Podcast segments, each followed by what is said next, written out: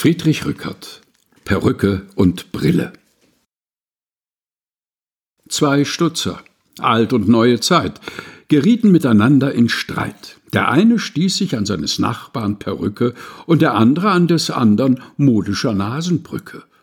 Herr Neuzeit rümpft die Brill auf der Nase und Herr von Allzeit schüttelt die Perücke. Sie tun, als ob der Menschheit Glücke beruh auf falschem Haar und Augenglase. Perücke behauptet der neuen Brille Gefährlichkeit und Brille behauptet der alten Perücke Beschwerlichkeit. Perücke beruft sich auf eigene alte Verehrlichkeit und Brille auf ihre nunmehrige Weltunentbehrlichkeit. Friedrich Rückert Perücke und Brille gelesen von Helga Heinold